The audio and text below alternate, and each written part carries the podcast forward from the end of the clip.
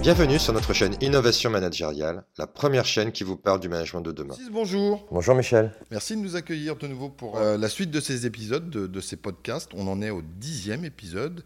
Euh, le précédent était sur la résilience, le prochain sera sur euh, l'assertivité, et puis bah, celui qui nous intéresse aujourd'hui, c'est l'épanouissement.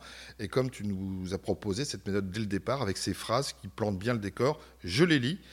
nous ne sommes pas les seuls responsables de ton épanouissement professionnel, bien que nous y accordions de Si tu es démotivé ou que tu ne te sens pas bien, bien dis-le nous pour que nous puissions ensemble rechercher des solutions. Oui. Donc euh, effectivement, je propose euh, euh, ce, principe parce que, comme on l'a vu dans un précédent podcast, je me suis toujours interrogé sur les raisons pour lesquelles on pensait qu'il n'était du ressort exclusif de l'entreprise de, de, contribuer au bonheur. Quand on est dans une culture de la co-responsabilité, on part du principe que tout le monde est responsable. Donc cette responsabilité, elle appartient aussi, de mon point de vue, aux, salariés, aussi bien qu'à l'entreprise. Ça signifie quoi, euh, épanouissement? Alors, j'ai mis volontairement le, mot épanouissement parce qu'en en fait, il y a un, doux mélange de plusieurs mots. Euh, on parle de bonheur, on parle de motivation, on parle de plaisir, euh, on parle de satisfaction. Et, moi, j'ai vraiment voulu faire la différence entre toutes ces notions. Et, et j'ai déjà, dans un premier temps, différencié deux notions qui me semblent importantes la notion de bonheur et la notion de plaisir. Euh, la notion de bonheur, euh, le bonheur est développé par euh, de la sérotonine, donc ça calme et ça apaise. Je suis heureux quand je me balade sur la plage et j'assiste au coucher de soleil. Le plaisir, c'est plus la dopamine, donc ça excite. Euh, et donc ça, c'était vraiment important de différencier ces deux notions. Alors souvent, quand j'en parle, les gens ne comprennent pas. Alors je leur dis, bon, je leur donne un exemple, je dis, mais avec votre conjoint, est-ce que c'est 30 ans de bonheur au quotidien ou est-ce que c'est 30 ans de plaisir au quotidien? Donc là, ils comprennent un petit peu mieux, en général. Hein. Et je leur demande de surtout pas me répondre, ça, je ne veux pas créer de conflit. Et, euh, j'ai proposé une définition euh, en, disant, mais finalement, ces ressentis, parce que ce sont des ressentis, on les éprouve à trois temps différents. Le premier temps, c'est avant d'aller travailler, et ça, c'est la motivation, motif d'action. Le troisième temps, c'est après avoir travaillé, c'est la satisfaction, donc j'ai été content de ma journée. Et le troisième temps, c'est pendant qu'on travaille, et c'est cette notion de plaisir. Et donc je pense que c'est important de bien différencier ces trois notions, parce que les facteurs et les leviers d'action sont complètement différents. Alors je peux me tromper, mais j'ai le souvenir que dans un des, épisodes précédents, où tu parlais de responsabilité, je crois, tu, considérais que c'était à l'entreprise euh, d'assurer le bonheur de ses employés. Et là, tu es aussi en train de nous dire que bah, ça passe par lui. D'après mes études, l'entreprise peut agir sur le bonheur. Le plaisir est, de mon point de vue, du seul ressort du salarié, de la personne. Parce que le plaisir, c'est extrêmement égocentrique. Il y, a une vraie confusion, par exemple, avec la notion de motivation. Si on regarde la motivation, motivation c'est motivare, c'est justifié par des motifs. Donc ça fait des décennies qu'on dit c'est à l'entreprise de justifier par des motifs euh, ce que la personne doit faire pour qu'elle fasse finalement ce qu'attend l'entreprise. Et donc là, on n'est ni dans la notion de bonheur, ni dans la notion de plaisir. Et il y a beaucoup de théories sur la motivation. La première qu'on connaît tous, c'est la théorie d'Abraham Maslow sur l'évolution des besoins avec sa pyramide, euh, qui dit qu'après avoir satisfait son besoin de sécurité, on entre dans une autre catégorie de besoins et il commence par l'appartenance. Cette théorie, date de 1943. On est en 2022. Euh, je ne pense pas qu'aujourd'hui, notamment les jeunes générations, abordent le marché du travail en voulant absolument appartenir à un groupe. On voit bien d'ailleurs avec le niveau de la fonctionnalité, donc la liberté, le télétravail. On n'est pas forcément sur l'appartenance à un groupe comme étant quelque chose de prioritaire, mais ce qui est le plus important, c'est le dernier niveau de la pyramide de Maslow, donc il l'épanouissement personnel. Et donc je pense qu'il y a en train de, une inversion des, trois, des trois niveaux.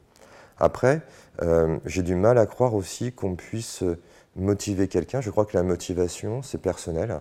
Et, euh, surtout, euh, j'observe que beaucoup d'entreprises mettent en place tout un tas de dispositifs pour motiver des personnes, leur donner envie d'aller travailler.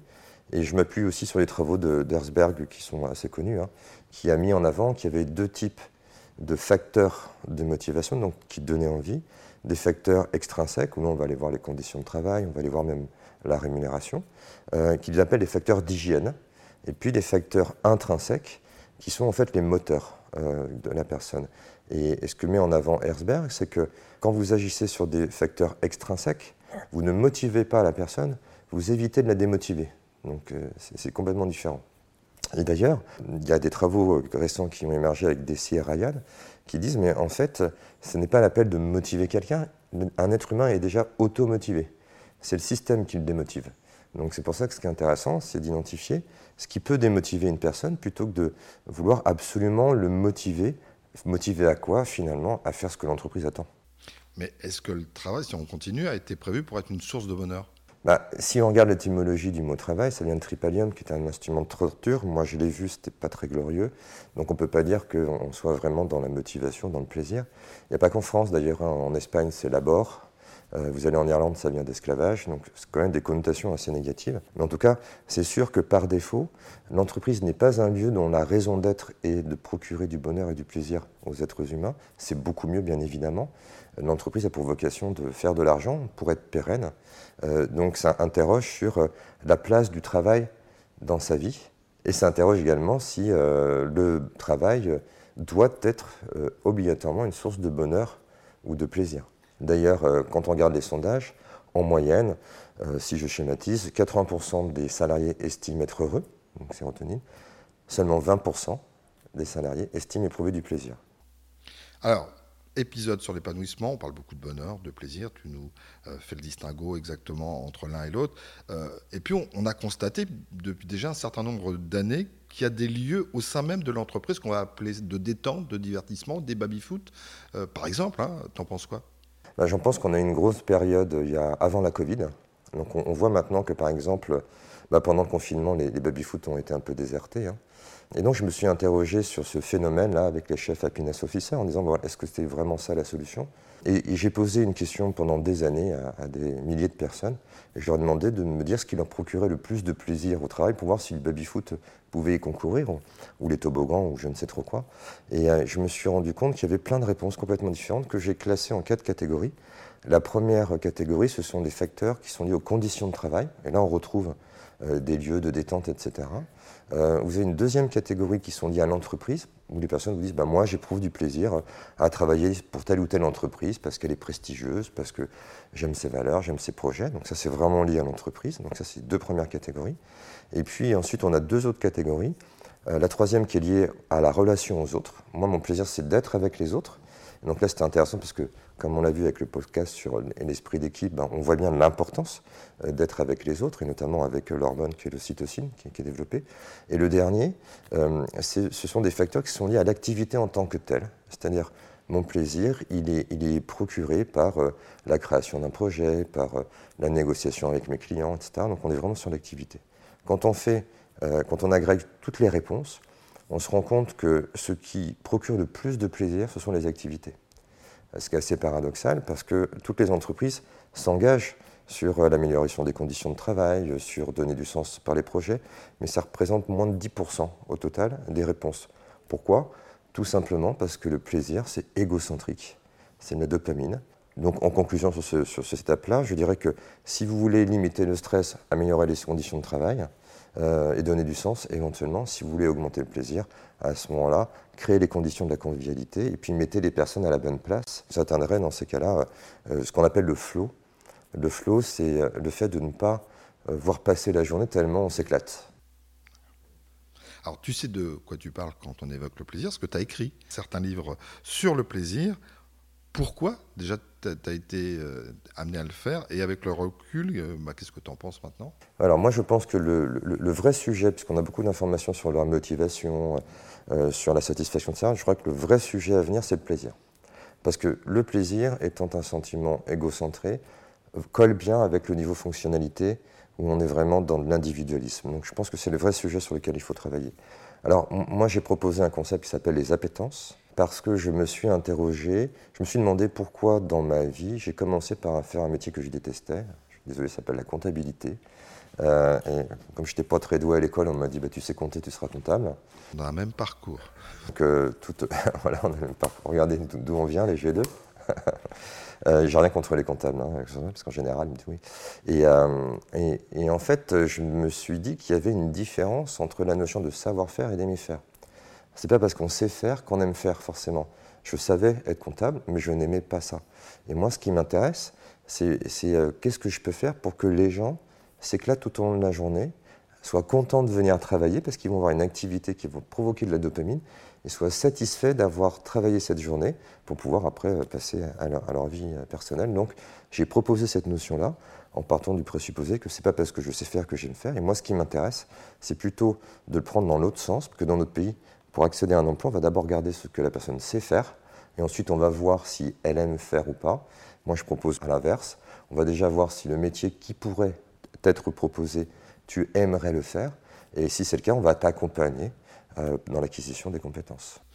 Et, là, tu abordes le, sujet sur les différences entre compétences et appétence, et c'est important. Oui, parce que l'appétence, c'est une aptitude, une capacité, euh, c'est le terme que je propose. Avant, j'appelais ça talent, mais en talent, c'est une super compétence. Ce n'est pas des soft skills non plus.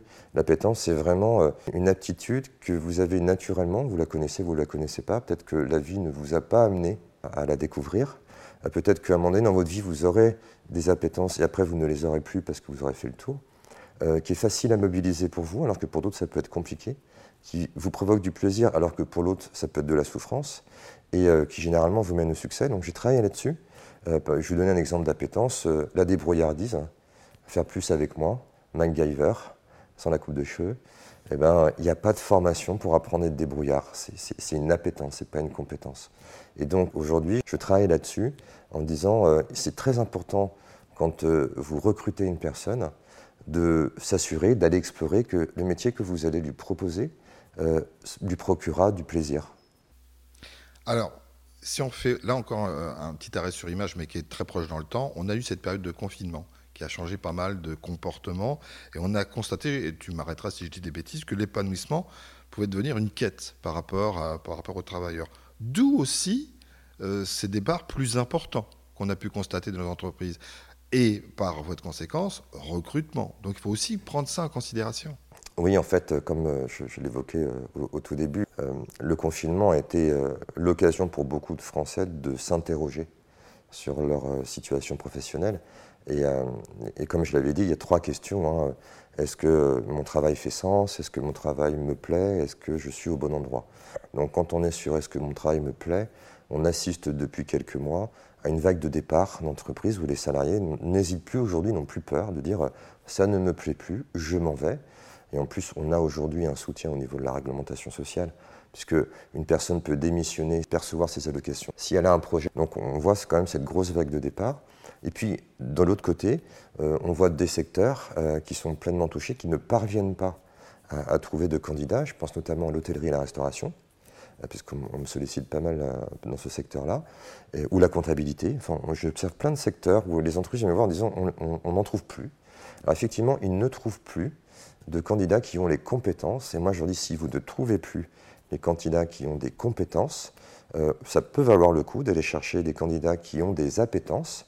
C'est-à-dire qu'on mise sur le, on fait un pari et on dit voilà, toi, par exemple, tu as été cuisinier, tu veux devenir comptable. Euh, c'est pas un problème si tu aimes ça. Et, ensuite, donc vérifier l'aimer faire euh, pour pouvoir après aller sur l'accompagnement, sur le savoir-faire.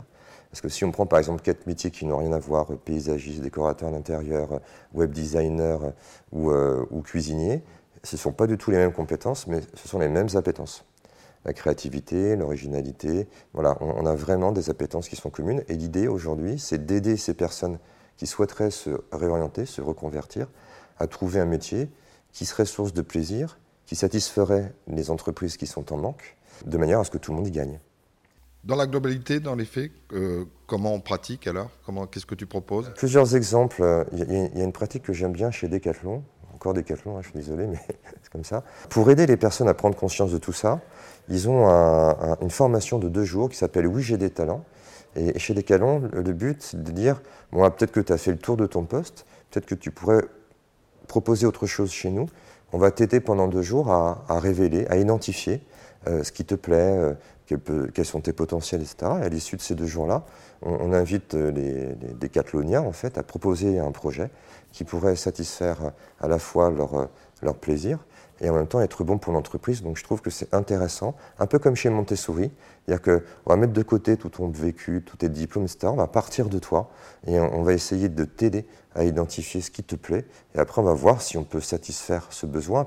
Il y a une autre pratique que j'aime bien, qui, qui c'est la matrice savoir-faire, aimer faire. qui est notamment pratiqué chez Particio, une petite entreprise toulousaine, où là on peut faire dès le recrutement ou lors des périodes d'évaluation, à savoir on va prendre la description de poste, parce que comme, je l'ai dit euh, dans un précédent podcast, je ne remets pas en question les outils actuels.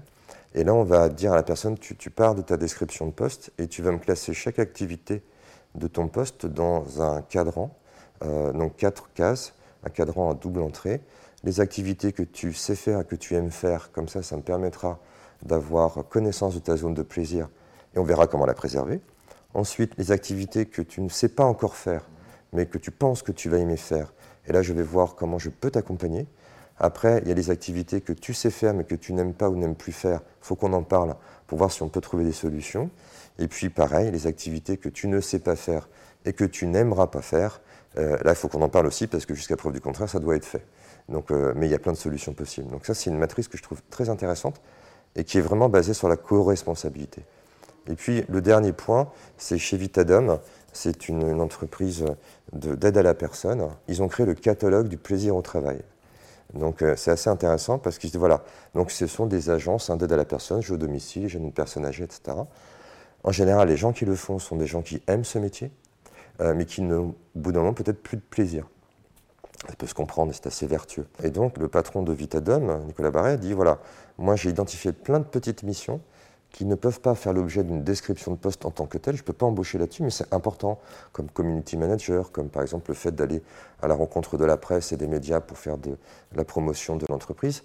Et il a identifié un certain nombre de missions comme ça, et il a fait un lien avec les appétences. Il dit voilà, si, si vous éprouvez pas ou peu de plaisir en ce moment, eh bien, vous avez la possibilité de pouvoir réaliser une petite mission et on va vous aider avec la notion d'appétence. C'est-à-dire, si tu aimes la créativité, euh, l'originalité, voilà le type de mission qui pourrait. Euh, il y a une récompense même financière derrière.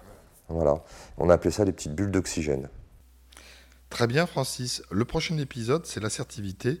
Juste peut-être pour nous donner une piste, pourquoi l'assertivité après cet épisode de l'épanouissement bah, Tout simplement parce que je peux éprouver du plaisir dans mon travail. Il faut aussi que j'éprouve du plaisir avec les autres.